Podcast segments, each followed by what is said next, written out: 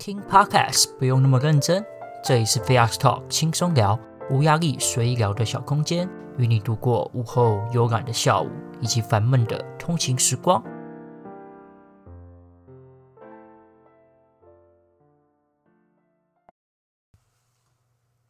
Hello，各位，欢迎来到 Fast Talk 轻松聊。今天是久违的一个月一度的睡前故事系列哦。我们今天会读的这本书叫做《孙叔叔说鬼故事》，是由辅星书局在民国八十一年三月所出版的。不要觉得在睡前听鬼故事会是一个很可怕的事情啊，因为这个鬼故事系列啊，它其实是写给小朋友看的。这个故事里面都是写注音。然后写这本书的作者，他的宗旨也是想要让小朋友看完故事之后呢，可以学到做人处事的道理哦。其实这个寓意是蛮深远的，所以今天会从中挑几个我觉得比较有趣的故事跟大家做分享哦。这套书其实影响我蛮多的，也不是说影响啊，其实就在我小时候的时候是个闲暇时间啊，或是睡前都会看这本书。它其实有一个说鬼叔叔式的系列，还有一个是孙叔打鬼的系列，其实都是讲一些比较传统的一些鬼故事啊，但其实都不可怕，都是讲一些真的是可以让人家知道怎么在这个社会上生存的、做人处事的一些道理。所以呢，今天就会跟大家来分享啦。今天会跟大家分享的故事叫做北瓜，其实就是什么冬瓜、西瓜、南。南瓜，然后它有一个北瓜嘛。那我们今天故事就开始喽。假如你没有吃过冬瓜、西瓜、南瓜，至少也听过冬瓜、西瓜、南瓜吧？世界上为什么没有北瓜呢？其实，在唐太宗李世民那时是有北瓜的哦。这其中有这么一个有趣的传说：李世民刚登基时，曾病得不省人事。皇宫里的娘娘和文武百官都吓得手足无措，御医也无法对症下药。原来啊，李世民的魂魄离开了肉体，到阴曹地府去了。因为他梦中遇见了一条小白龙，小白龙无助地对他说：“皇上，我因为触怒天条，惹来杀身之祸，只有您才能救我的命。明天中午有个叫张青龙的人会来御花园抓我。”他是玉皇大帝的使者，求皇上留他下棋，只要拖过一个时辰，我就得救了。将来我一定会报答您的大恩大德的。做完梦，李世民突然惊醒。第二天早朝完毕，他半信半疑地走到御花园。过了一会儿，果然来了一个僧人。他说：“我叫张兴龙，是由天界来缉拿一个要犯的，请圣上让我过去。”既然是天界派来的，棋一定下得很好吧？李世民说：“朕今天无事，就给朕一个面子，如何？”不，张青龙急忙说：“小儿有要事在身，改日再向皇上讨教。”说完，转身就想走，好不给朕面子。李世民背过身去，一甩衣袖，假装生气起来。张青龙一见得罪李世民，也不好办事，就说：“好吧，既然圣上有旨，那我只好从命。”不过我只能下半个时辰，好，就半个时辰。李世民心想，只要能留住他，在棋盘上磨功夫，就不怕拖不过一个时辰。两人边聊天边下棋，半个时辰过去了，也没分出胜负。张青龙的额头渗出小小的汗珠，着急地说：“皇上的棋艺精湛，让我仔细想一下破解的方法。”好吧，李世民心想，反正只要再拖过半个时辰，小白龙就得救了。张青龙倚在桌上，想着想着就睡着了。李世民哪里知道张青龙明摆着在休息？事实上，他的肉体和魂魄早就分家了。他驾着云去追小白龙，由于落后半个时辰，因此累得满身大汗，就是睡不上。而李世民在旁边见张青龙睡得那么安稳，心里放心不少。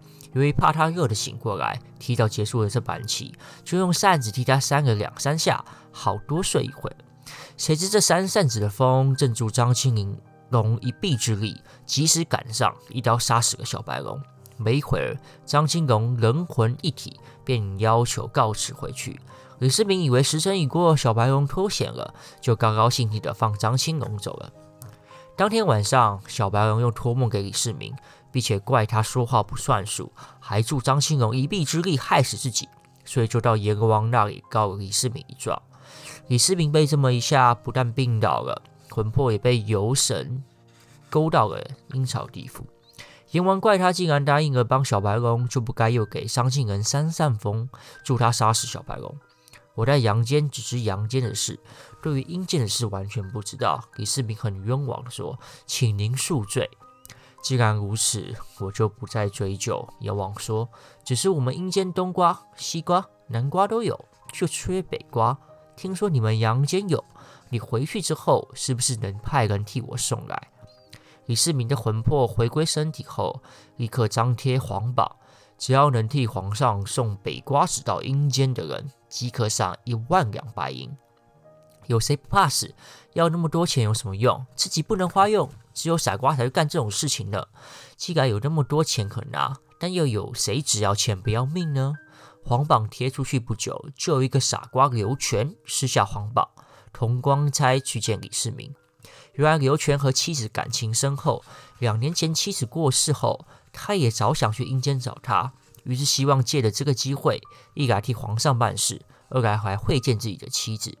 好，刘全，你很有胆识。李世民说：“我替你写一封信，在你死后烧给阎王，并为你建立庙建庙立碑。”第二天，刘全在文皇上及文武百官的送行下，喝下了御赐的毒酒，带着阳间所有的北瓜子来到阴曹地府。阎王也很赏识他的胆识，想让他重回阳间，但是间谍情深的刘全却宁可在阴间和妻子相会。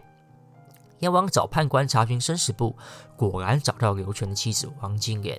好，阎王说：“我念你送北瓜子有功，就让你和你的妻子同回阳间。”刘全说：“可是我妻子已死去快两年了，她的尸首早已经腐烂，怎么回得去呢？”刘全。我借尸让你妻子还魂，让你们夫妻团圆，你愿不愿意？阎王说：“多谢阎王开恩。”尤全跪在地上，不断的磕头，只要让我们夫妻团圆，下辈子让我做牛做马，我也愿意。判官再查生死簿说：“报告阎君，李世民的妹妹阳寿已尽。”尤全，我先送你回去。等你回去后，李世民的妹妹也就是你的妻子了。快闭上眼睛吧。李世民把刘全的棺木抬到宫殿内，准备三天之后埋葬。但刘全死后第二天，李世民的妹妹在后花园赏花，竟然绊了一跤后不省人事。李世民急忙赶去唤醒妹妹，谁知她却说：“我不是你妹妹，我是刘全的妻子。”这是怎么回事呢？正当李世民百般不解的时候，刘全也醒过来。他从棺材里爬出来，吓得宫里的人东逃西躲。刘玄更是跑得飞快，急着去找他的妻子。皇妹啊，皇妹！李世民弄不清楚怎么回事，心里着急得不得了。而刘玄冲到御花园，也把李世民吓了一跳呢。退后一步问：“你是人还是鬼？”启禀皇上。刘玄按捺住渴望和妻子相认的心，先跪在地上。把在阴间发生的事一五一十的全报告给李世民。就算你真的复活了，李世民说，但是我的皇妹又怎么会是你的妻子王金莲呢？眼见皇妹和刘全一见如故的模样，和他对刘全家祖宗三代以及屋内摆设了若指掌的程度，李世民也不得不相信这是阎王的好意。于是他仍当王金莲是自己的妹妹，而认刘全为妹夫，将这对夫妻留在了宫中，过着幸福的生活了。但是自从刘玄把人间的北瓜子全送到阴曹地府后，人间就再也没有北瓜了。所以这就是为什么现在的世界上有冬瓜、西瓜、南瓜，但是却没有北瓜的原因哦。好啦，故事说完了。说的好像有点快，不过一开始那个跟张青龙下棋的那一趴，我觉得其实还算是蛮有趣的。我也是好久没有看这个故事了，有点忘记当初的这个故事的内容。那最终还是有提到说北瓜为什么会不见这件事情嘛？这应该就只是一个传说啦，不然可能文书历史史书上面也会记载，在唐朝之前就还是有北瓜的嘛，对吧？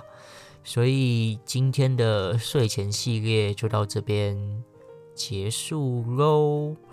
这个故事有给我们一些寓那个寓言啊、寓意啦，就是说，贵为一国之君的李世民啊，因为受人之托，他却阴错阳差的没有忠人之事，也就是他答应了那个小白龙，然后帮不要让他被杀嘛，但是因为他的一些无心之过，就坏了这件事情，而且他差点就死掉了嘛。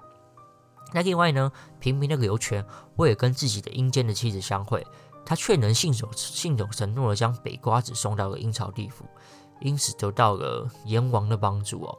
所以这篇故事其实要跟小朋友说，守信是多么的重要。如果你能够遵守诺言，就能像刘全一样，不断呃，除了答除了那个答应市民的那个事情有做到之外呢，还能得到阎王的帮助嘛，让他跟他的老婆、他的妻子重返阳间。所以再次跟小朋友讲哦，这个守信是多么的重要。好，今天的故事就到这里啦，我们就下个月再见喽，拜拜。